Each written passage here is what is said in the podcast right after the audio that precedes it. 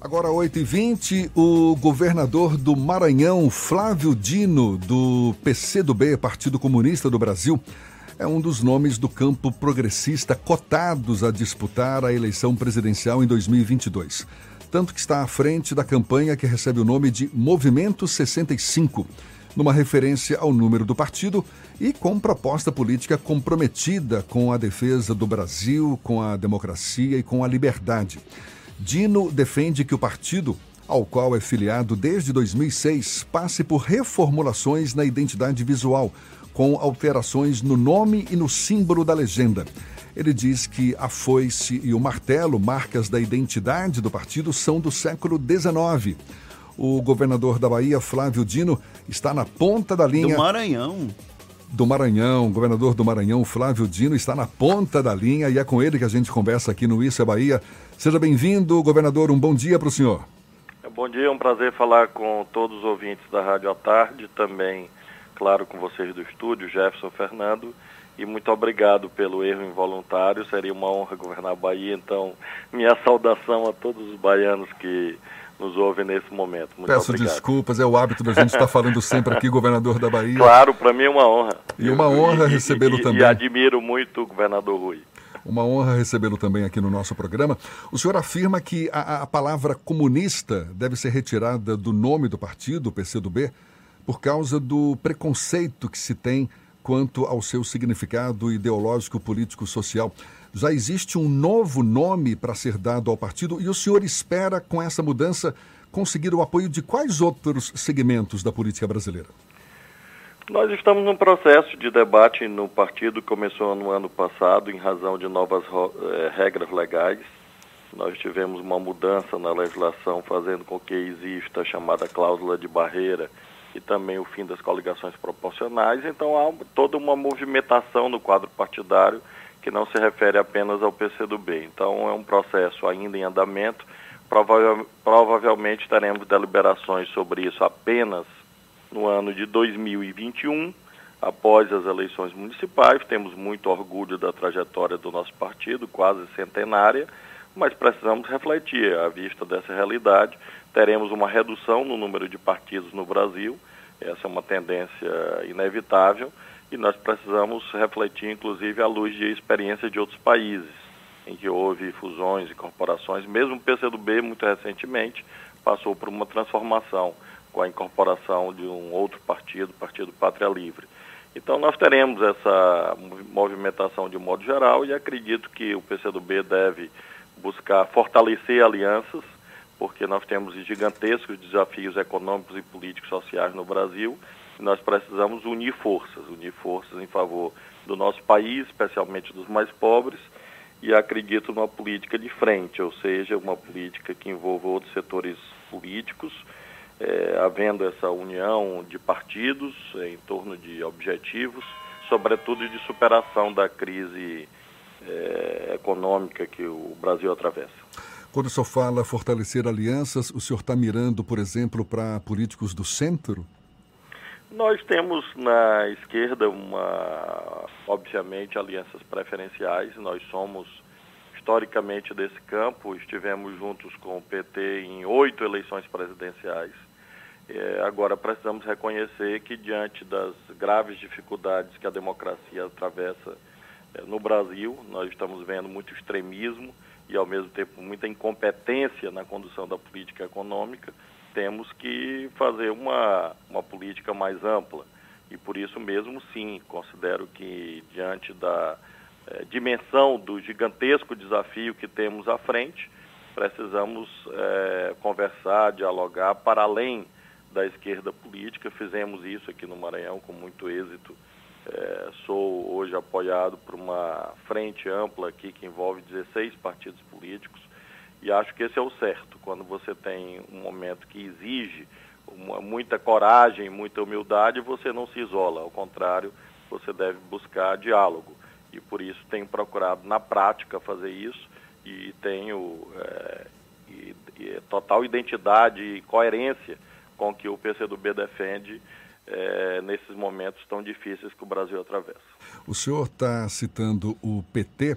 Tem havido uma aproximação do ex-presidente Lula com o senhor, senhor governador do Maranhão, Flávio Dino, e isso tem sido visto por alguns segmentos políticos também como uma, uma maneira do, do ex-presidente de se vingar do governador baiano Rui Costa.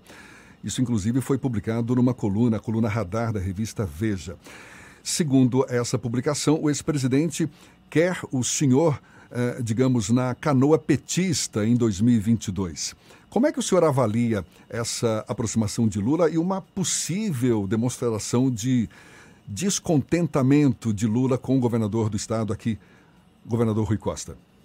Em primeiro lugar, eu desconheço essa, esse descontentamento, porque realmente é, o que eu sei do governador Rui, do senador Jacques Wagner e tantos companheiros e companheiras valorosos do PT, é, da Bahia e todo o país, é que há muita unidade é, nesse partido em torno da liderança do ex-presidente Lula. Então eu realmente é, não, não, tenho conhecimento desse nível de, de crítica interna no, no, PT, até porque não integro é, o PT. Então o que eu considero é que é importante sempre é, levar em conta essa liderança política, que é o ex-presidente Lula, como uma referência imprescindível. É claro que nenhuma pessoa sozinha, por melhor que seja, pode dar conta desses desafios a que fiz alusão, desemprego, essa crise econômica é, global que atinge muito fortemente o Brasil. É, então eu sempre penso em amplitude, em alianças, muitos setores políticos, mas sem dúvida nenhuma o ex-presidente Lula tem um papel muito grande como o presidente melhor avaliado da história brasileira, com a sua experiência, sua projeção internacional, e é claro que todos nós devemos estar sempre unidos é, nesse diálogo. E acredito que o PT da Bahia, especialmente o governador Rui, tem um papel imprescindível nesse, nesse contexto. Governador Flávio Dino, setores da esquerda criticaram essa postura do senhor de abrir canais de diálogos, inclusive uma eventual conversa que o senhor teve com o apresentador Luciano Huck, que se apresenta como uma possível opção política no futuro. É, o senhor acredita que isso é algum tipo de crítica porque o senhor está se projetando como uma nova liderança da esquerda no Brasil? Às vezes há essa dimensão, infelizmente, é, em que interesses pessoais, enfim, ou eventualmente projetos políticos se sentem é, feridos e acabam distorcendo realidades. Bem, infelizmente isso acontece, essas incompreensões, mas há também alguns com uma visão, a meu ver, não muito ajustada à realidade. Nós estamos vendo é, sucessivos ataques ao Estado Democrático de Direito e à Constituição, partindo do presidente da República, e isso é muito desafiador. Nós vimos agora é, em inusitada é, visita a um país estrangeiro, no caso dos Estados Unidos, o presidente da República dizendo que a eleição de 2018 foi fraudada. Então, isso atinge os fundamentos mesmo da democracia, do processo eleitoral, do cumprimento das leis, da seriedade das instituições. Então, isso é tão é, desafiador que acredito que a esquerda sozinha não dá conta. Não dá conta. Acho que é uma prova de humildade nossa reconhecer que outras lideranças políticas, a exemplo é, do presidente da Câmara, Rodrigo Maia, do presidente do Senado, Davi Alcolumbre, têm um papel muito grande em relação a manutenção das regras do jogo democrático. Isso não significa aliança eleitoral. Eu nunca defendi aliança eleitoral com Luciano Huck ou nada que o valha, mas considero, inclusive, que ele compõe outro campo político. Agora, eu prefiro dialogar com essas, é, com essas personalidades do que tê-las é, eventualmente se alinhando a um projeto antinacional e antipopular representado pelo atual presidente da República. Então, está na Bíblia. Se você é, quem, quem não está comigo é contra mim. Então, Jesus Cristo disse. Então, você precisa, é, no caso, compreender que ou você faz frente ampla é, do nosso lado ou se forma uma frente ampla contra nós. E é isso que eu tenho dito. Então, todos aqueles que querem defender a democracia e a Constituição têm um papel e devem ser respeitadas. Agora, a aliança eleitoral é outro debate em 2022 muito distante. O que é importante hoje é chegar até 2022 e garantir que ocorram eleições e que a situação econômica e social do Brasil melhore até lá. O senhor tem uma postura bem crítica com relação ao atual presidente da República, Jair Bolsonaro, junto com outros governadores do Nordeste. Alguns, inclusive, sugerem que há um certo preconceito do governo federal com relação à região. O senhor acredita que, após as críticas desses governadores, houve algum tipo de mudança de postura do governo federal frente aos estados do Nordeste ou ainda segue essa tentativa de colocar o, a região que não elegeu o presidente da República como uma não prioridade? É, infelizmente, a beligerância, é, a busca por conflitos faz parte da visão política do atual presidente da República. Lembremos que é, o primeiro ataque foi desferido exatamente por ele, quando chamou, chamou todo o Nordeste de Paraíba, algo que o vale, inclusive me considerando me agredindo pessoalmente, sem sequer conhecer o nosso governo. E isso levou uma rede de solidariedade, depois outros eventos ocorreram também nessa mesma direção. E hoje, a bem da verdade, não existe uma, uma posição crítica apenas dos governadores do Nordeste. É um sentimento geral de que o presidente da República não prioriza o diálogo com os governadores que foram igualmente eleitos, assim como também não conversa adequadamente com as outras instituições os outros poderes, a exemplo do Congresso e do Judiciário. Então, nós precisamos entender que há uma busca por conflitos permanentemente, e isso é um erro grave, especialmente é, nesse momento é, de desemprego alto, de represamento de benefícios sociais. A esse propósito, muito recentemente, uma matéria jornalística é, mostrou que havia um represamento, especialmente é, no Nordeste quanto ao Bolsa Família, mesmo benefícios previdenciários do INSS. Então, não é algo que possa ser imputado aos governadores, mas sim a uma visão antissocial. Eu desejo o tempo inteiro é, que isso seja superado. Hoje mesmo, por intermédio das minhas redes sociais, fiz uma série de sugestões construtivas é, de política econômica é, ao governo federal. E, o que eu espero é que cada um respeite as posições políticas diferentes e haja o diálogo institucional. O presidente da República convidou uma vez governadores do Nordeste para uma reunião e eu estava presente, aliás, todos estavam. Outra, ele convidou os governadores da Amazônia, eu também estava presente, na medida que o Maranhão integra também a Amazônia, e apresentei sugestões. Então, eu tenho tido uma atitude de diálogo, de um modo geral, tem, essa tem sido a posição dos governadores. O que a gente espera é que o presidente da República mude a atitude, é, substitua a busca pelo, do conflito pela busca do diálogo, do entendimento em favor do Brasil. Isso não significa ninguém renunciar às suas convicções ideológicas e políticas, mas todo mundo trabalhar junto para que o Brasil saia da crise, enfrente mais essa batalha que nós estamos vendo. Governador Flávio Dino, a gente está conversando com o governador do Maranhão, Flávio Dino, do PCdoB. Recentemente, o senhor se encontrou com o vice-presidente da República, Hamilton Mourão. Foi agora na quinta-feira da semana passada, encontro a portas fechadas no Palácio dos Leões, em São Luís. Oficialmente, o encontro foi para discutir a região amazônica. O senhor citou agora há pouco a região amazônica. E foi visto esse encontro como uma tentativa de reaproximação do, do governo federal na figura do vice-presidente após a retirada dos governadores do Conselho da Amazônia Legal. Depois, Hamilton Mourão concedeu entrevista e disse que os governadores já entenderam a razão de terem sido retirados do Conselho. O senhor poderia aprofundar um pouco mais essa, esse sinal de que o governo federal já diz que os governadores entenderam já a razão de terem sido retirados do Conselho e como é que o senhor avalia a não participação dos governadores no Conselho da Amazônia Legal? Como acabei de mencionar, considero que o diálogo é sempre necessário. É, nós, é, governadores da Amazônia, lamentamos muito tal exclusão. Consideramos que o mais adequado seria a participação dos estados, como sempre houve.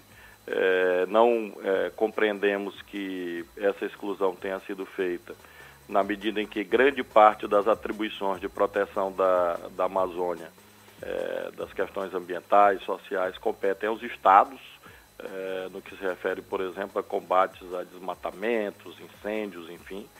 O governo federal adotou outro caminho. Nós consideramos que isso não é um impeditivo ao diálogo. O senhor vice-presidente da República veio ao Maranhão, eu recebi respeitosa e educadamente, conversamos um pouco, apresentei sugestões, por exemplo, o desbloqueio do Fundo Amazônia. Existem alguns bilhões de reais que podem bilhões de reais, repito, que podem ser mobilizados imediatamente para obras, ações de proteção da Amazônia, ajudando também a gerar empregos, apoiando a economia verde, a chamada bioeconomia, e esse dinheiro está bloqueado por questões ideológicas é, do, do governo federal. É, enfatizei muito esse tema e apresentei ao vice-presidente da República essa visão que temos tido, uma visão é, crítica em relação a esse caminho conflitivo e a busca da harmonia possível.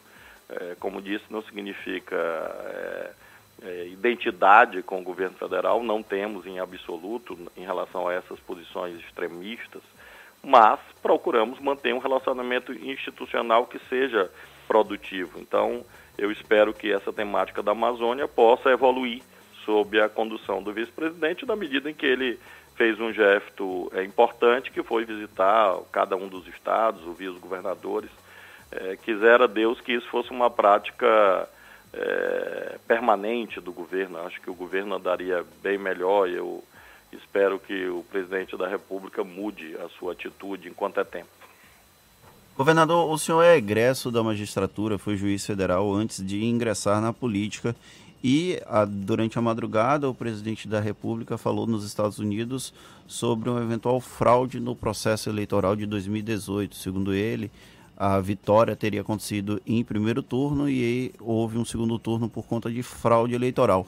Essa, essa fragilização é, de entidades jurídicas, como por exemplo a Justiça Eleitoral, com essa citação de eventual fraude, é um ataque ao sistema democrático como um todo? Gravíssimo ataque, não só em relação a 2018, mas também contra eleições futuras, uma vez que se o chefe de Estado, é, visitando um país, outro país, o que é, inclusive, sob o ponto de vista diplomático, um absurdo.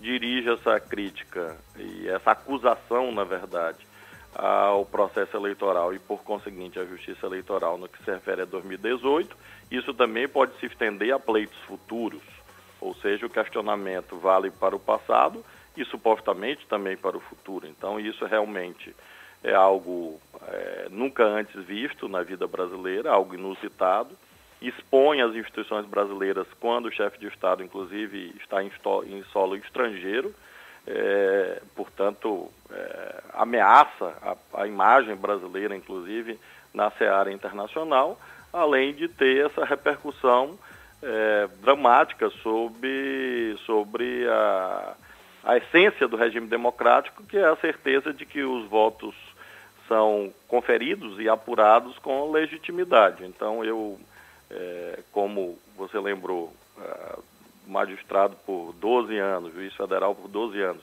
inclusive tendo integrado a Justiça Eleitoral é, por dois anos e conhecendo, portanto, por dentro a Justiça Eleitoral, posso afirmar que a eleição de 2018 é, foi, no que se refere ao funcionamento da Justiça Eleitoral, feita nos termos da lei. Nós tivemos irregularidades diversas, por exemplo, fake news, ataques, manipulações, mas no que se refere à fraude eleitoral, no sentido de que manipulação das urnas eletrônicas, algo desse tipo, em 2018 seguramente isso não ocorreu. Então é uma, é uma grave acusação que é, deve vir acompanhada de provas e deve ser apurada. A Polícia Federal tem que apurar imediatamente, porque de duas uma, ou estamos diante de um fato gravíssimo, uma fraude eleitoral abrangendo a eleição presidencial, ou estamos diante de outro fato gravíssimo, que é o presidente da República é, fazendo uma acusação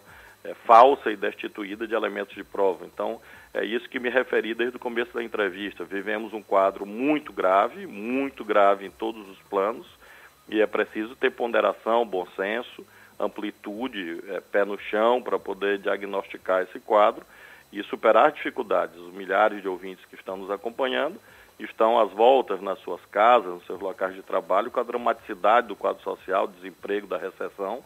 Enquanto há essa conturbação institucional, uma guerra de todos contra todos, a população não vê caminhos para a solução dos seus problemas. Então, É preciso serenar os ânimos, é preciso que o presidente da República se comporte como presidente da República, é preciso que ele se comporte como chefe de Estado e chefe de governo, à vista da crise econômica e social, dialogue com todo mundo e o Congresso Nacional aprove caminhos. É isso que o Brasil precisa em 2022.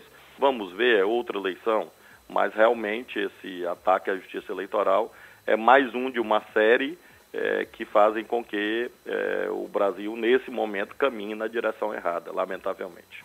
O senhor falou que 2022 está longe, porém nos bastidores e nas rodas de conversas, Flávio Dino é citado com frequência como um potencial candidato à presidência da República daqui a três anos, dois anos.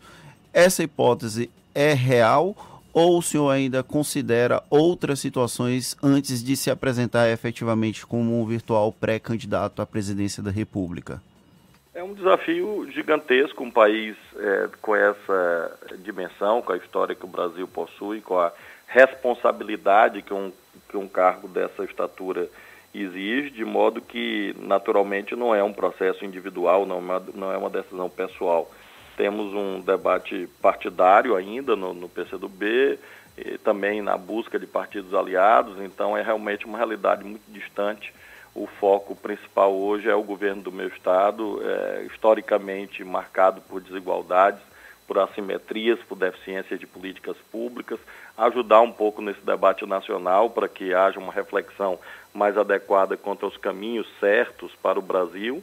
E aí, mais adiante, nós podemos colocar isso em 2022, realmente agora seria de uma imensa precocidade e algo é, destituído de senso prático, uma vez que a decisão não é agora. Então eu tenho um espírito prático muito agudo, de modo que eu coloco o desafio de cada vez. É claro que a lembrança me é honrosa, é, como sempre digo nessas metáforas futebolísticas, qualquer jogador de, do Bahia ou do Vitória, é, de qualquer time da Bahia, gostaria de ser eventualmente cogitado para integrar a seleção brasileira. É claro que é algo que me alegra, me anima, me estimula, mas não é algo que preside a minha vida, uma vez que cada dia com sua agonia, como diz a sabedoria popular, ou em termos bíblicos, o livro do Eclesiastes, capítulo 3, há tempo é, para todo propósito debaixo do céu, e, portanto, não é tempo de tratar disto, é, é tempo de garantir a democracia, de melhorar a vida do povo, combater o desemprego, essa crise econômica que está aí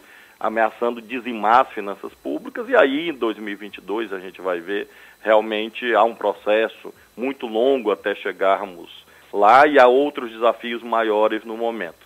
Por enquanto é isso, ajudar um pouco no debate nacional, tenho procurado apresentar ideias, sugestões, propostas, e, e, sempre aprendo muito nesse debate, tenho participado de eventos fora do Maranhão, inclusive, sempre aprendendo, é, é, procurando contribuir, ajudar Assim tem sido a minha vida. Em abril de 2022 eu devo me desincompatibilizar é, do cargo de governador por força das leis eleitorais e aí devo disputar alguma eleição. Deixei de ser juiz federal é, por, por convicção. Eu, eu optei de, de deixar a magistratura porque acreditava na luta política, na luta eleitoral e na luta partidária como essencial para que o Brasil possa melhorar. Então, por coerência, é claro que devo disputar eleições em 2022 mas é uma decisão em 2022. É, realmente está bastante distante até lá. Governador Flávio Dino, estão previstas manifestações agora para o dia 15 de março, manifestações que vêm sendo convocadas por apoiadores do presidente Jair Bolsonaro. O próprio presidente já veio a público mais de uma vez é, reforçando essa convocação. Como é que o senhor avalia esse esforço de apoiadores do presidente para conseguir uma grande adesão de manifestantes e de políticos nesse ato previsto para o dia 15? E, na sua opinião, essa manifestação é para pressionar quem? É um imenso erro nesse momento é, haver esse tipo de, de conflito, uma vez que nós, nós temos essa pauta do dólar a cinco reais, vamos lembrar isso. Nós tivemos um crescimento pífio do produto interno bruto, o micropib, o PIBinho, de 1%, desemprego de 12 milhões de pessoas, desemprego formal, milhões de pessoas procurando emprego desocupadas nesse momento.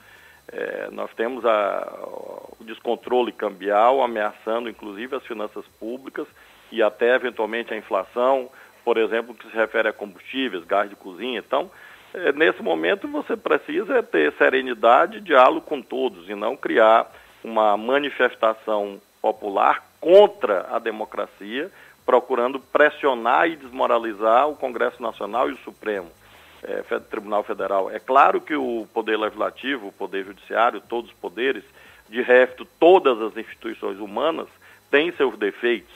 Porém, na verdade, essa manifestação do dia 15 não se refere aos defeitos, e sim às virtudes. Na verdade, é um propósito de Bolsonaro de eliminar controles é, legítimos que existem na Constituição é, para implementar seus intuitos exclusivistas, personalistas, familiares, enfim.